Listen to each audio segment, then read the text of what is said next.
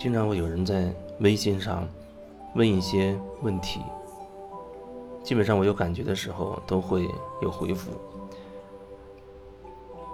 如果实在没感觉，可能我就也不会有回复。但是有一些人，我会觉得只是提出了头脑里的那么一个问题，但是好像里面缺乏真实的感觉、真实的感受。这就好像有人问，怎么样让自己保持心理健康一样。这是一个问题，但是对于我来说，我可能更想了解说，这个问题对应到你，你有什么问题？那可能才是真正的问题，而不是怎么样建立一个好的心理机制，让自己可以健康。啊，那可能你百度一下也能找到很多各种各样的答案，会有很多官方的说法给你，合理饮食啊，适当的运动啊，然后多放松自己，多呃喜欢。做自己喜欢的事，去大自然走一走，然后释放你的负能量等等，它会有很多很多官方的这种说法。但是，所有这一切对应到你的具体的状况，你有什么感觉？你的问题在哪？你具体的那个问题的点又在什么地方？这可能才是真正对应你的问题，而不是你问一个很很大而化之的问题给我。我当然可以给你一些我自己的感受，所谓的回答给你，但是我觉得那可能太浅薄，太浅，就像在平面上写字一样，没有深度，没有维度。所以，如果你有问题，我觉得你是不是可以好好感受一下你问题具体的那个点是什么？你不能说哦，我的问题就是没钱。那么再具体点。没钱让你什么感觉？你生活的具体的情况是什么？因为我接触很多人都会说经济问题，啊，甚至都会说自己没钱。有些人就不愿意继续深入、很真实的去说他是怎么具体是什么情况，为什么他会说自己没有钱？有的人或许他会说的更详细一点。那自己有没有房产，有没有车，呃，每个月大概有多少的收入，又又要还房贷，或者具体又有什么开销等等，什么甚至各种保险，他可能也会具体的去去讲。那可能会让你首先了解自己的一个一个所谓客观的真实的情况，然后再来看一看关于“没钱”这个词对你而言到底是什么样的感受。有的人呢，可能有两三套房子，还有不止一辆车，月收入可能也要好几万。也许他还在搞什么投资之类的，然后他也说自己没钱，因为他可能会觉得哦，贷款贷了贷了一大笔，贷了一大笔钱之后呢，让他觉得这个生意最后会做成什么样不清楚，所以他会觉得自己手头有点有点紧。他觉得这就叫没钱。那有的人，有的人可能他有一套房子，也也没有什么，呃，没有车，有一有一可能有稳定的工作，每个月按期去还啊房贷，然后给子女的学费、日常的开销等等，然后每个月可能还要固定存个几千块钱，然后一算下来，他觉得哎也没钱。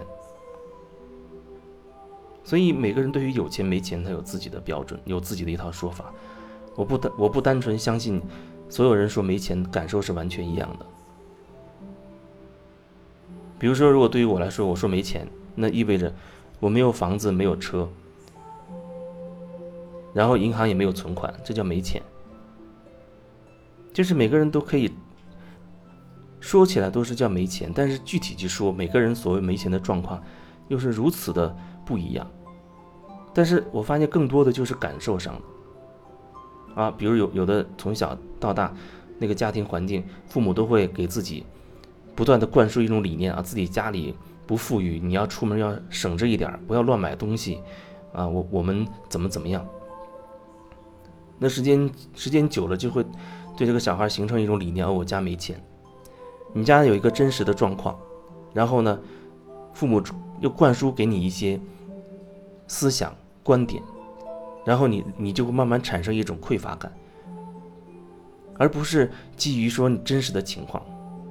真实情况可能吃穿不愁，甚至去买一些自己喜欢的东西也没有问题，但是可能父母不愿意花钱，他们可能有一些他们自己从小到大被灌输的一些思想。所以他们一生都是很抠抠巴巴，很很紧张，表现出来好像就是处处很抠门儿明明其实可以吃得好一点，吃得更让自己舒心一点，但是就是要专挑便宜的。他不是按照自己真实的感受去选择的，而是总是选便宜的，啊，就是想多省点钱。省点钱干嘛？未来万一生病上医院要用啊。然后还要补贴一部分部分给子女啊，可能还要给自己的父母啊等等，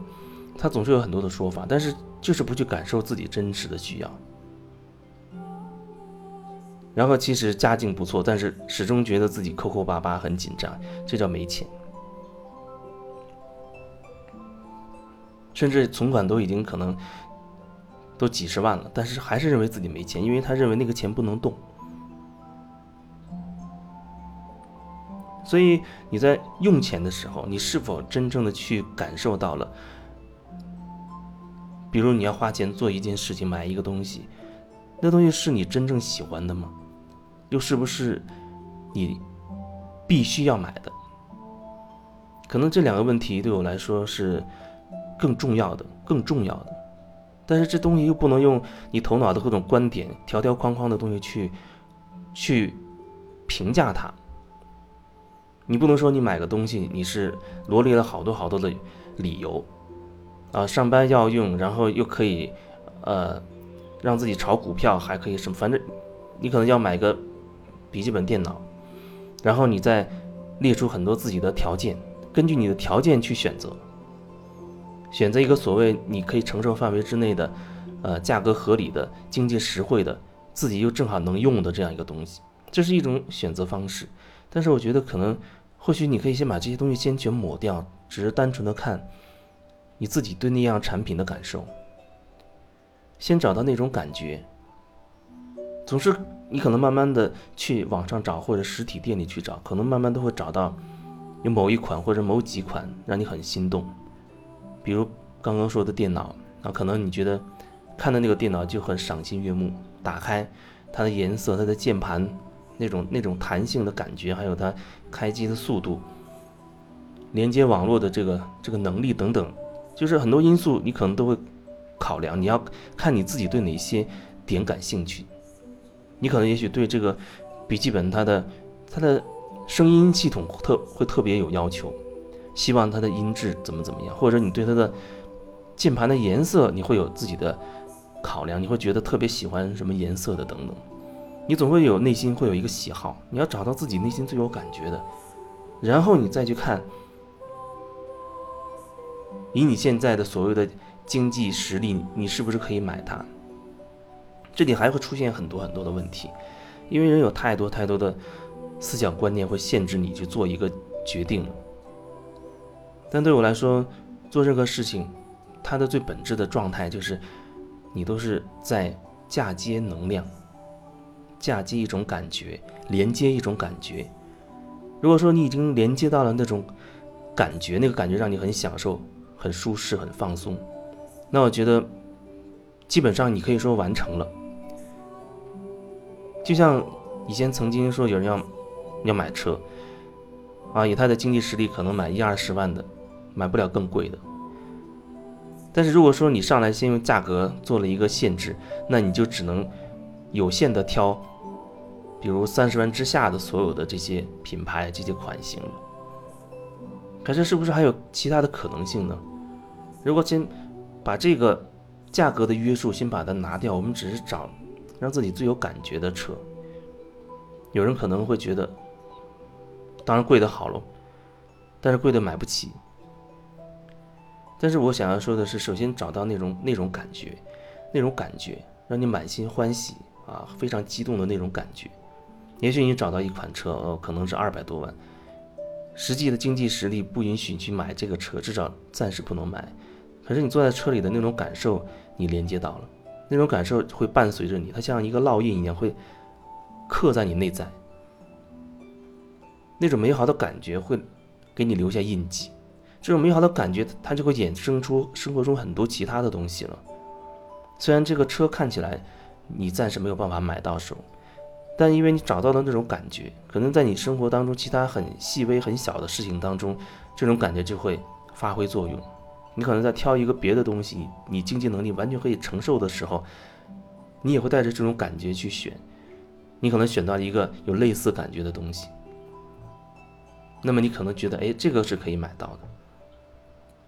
所以连接那种感觉会更重要，它会更重要。